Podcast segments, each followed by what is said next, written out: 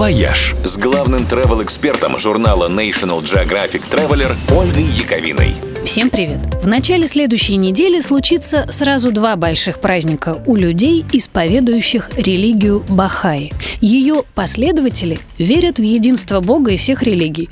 Ну, в том смысле, что Бог один, просто в разных странах его называют по-разному. Где-то Иисус, где-то Кришна, Аллах или Будда.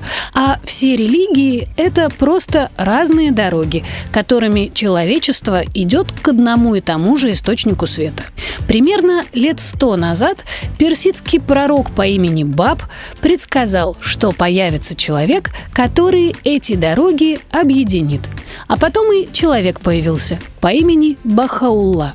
Сегодня его почитают как основателя Бахаи. Вот этих двоих, собственно, и чествуют на следующей неделе. Бахайцев сегодня в мире около 5 миллионов, а в восьми странах мира, в каждой части света, можно увидеть бахайские храмы. Они очень впечатляют. Настоящие памятники архитектуры и непременно с огромным куполом. Храм Лотоса в Нью-Дели, например, по популярности не уступает даже Тадж-Махалу, а окруженный садами Всемирный центр Бахаи в Хайфе даже включен в список всемирного наследия ЮНЕСКо. Бахайские сады там разбиты на горе Кармель. Длинная лестница с 19 террасами, запомните эту цифру, и с каскадными водопадами ведет к храму под золотым куполом. И особенно красиво все это выглядит от подножия горы вечером когда включается подсветка. Доступ в храмы и сады открыт всем желающим бесплатно, и лишь в священные дни Центр Бахаи принимает только своих. Дни эти каждый год разнятся, потому что у бахайцев свой календарь, в котором, правильно, 19 месяцев по 19 дней в каждом. Так что перед экскурсией лучше проверить на сайте, работает он или нет. Ну, или просто помолиться любому богу, чтобы работал. «Вояж» Радио 7 на семи холмах. «Вояж» с главным travel-экспертом журнала National Geographic Traveler Ольгой Яковиной. Всем привет! Ровно 75 лет назад, 17 октября 1945 года, наша страна стала немножечко больше – Одним из военных трофеев, доставшихся СССР, стал город Кёнигсберг с прилегающими к нему территориями, прежде принадлежавшими Восточной Пруссии. Надо сказать, это был не первый случай в истории Кёнигсберга.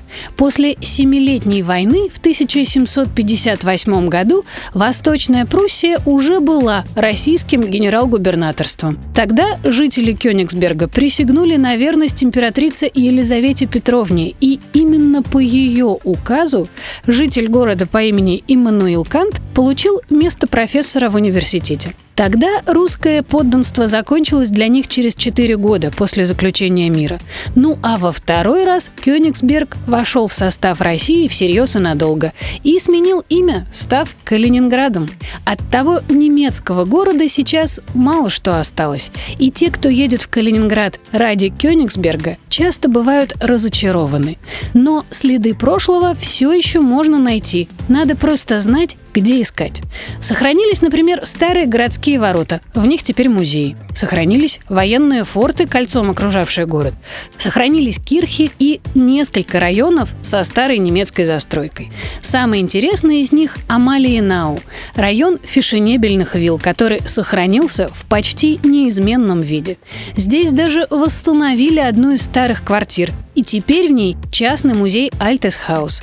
В него непременно нужно зайти, чтобы увидеть и почувствовать, каким был Кёнигсберг и его жители.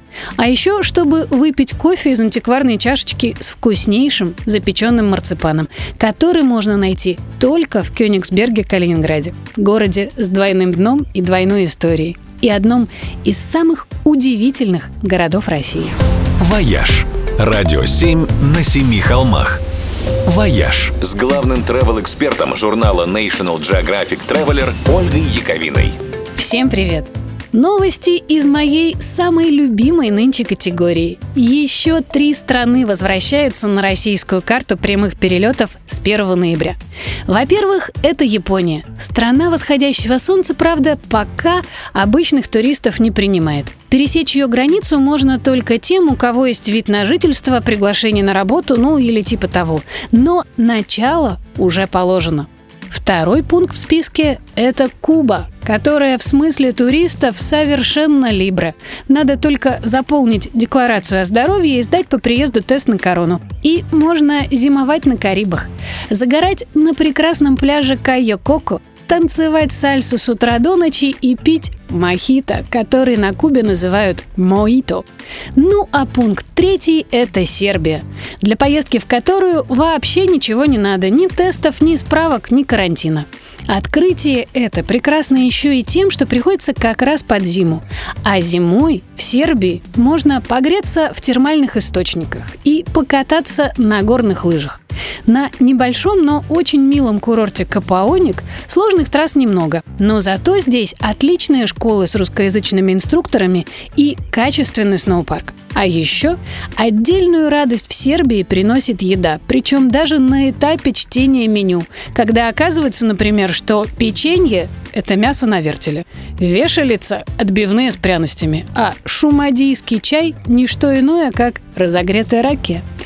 Возобновление перелетов не может не радовать. И не то чтобы стоило вот прямо сейчас все бросить и кинуться в аэропорт, нет.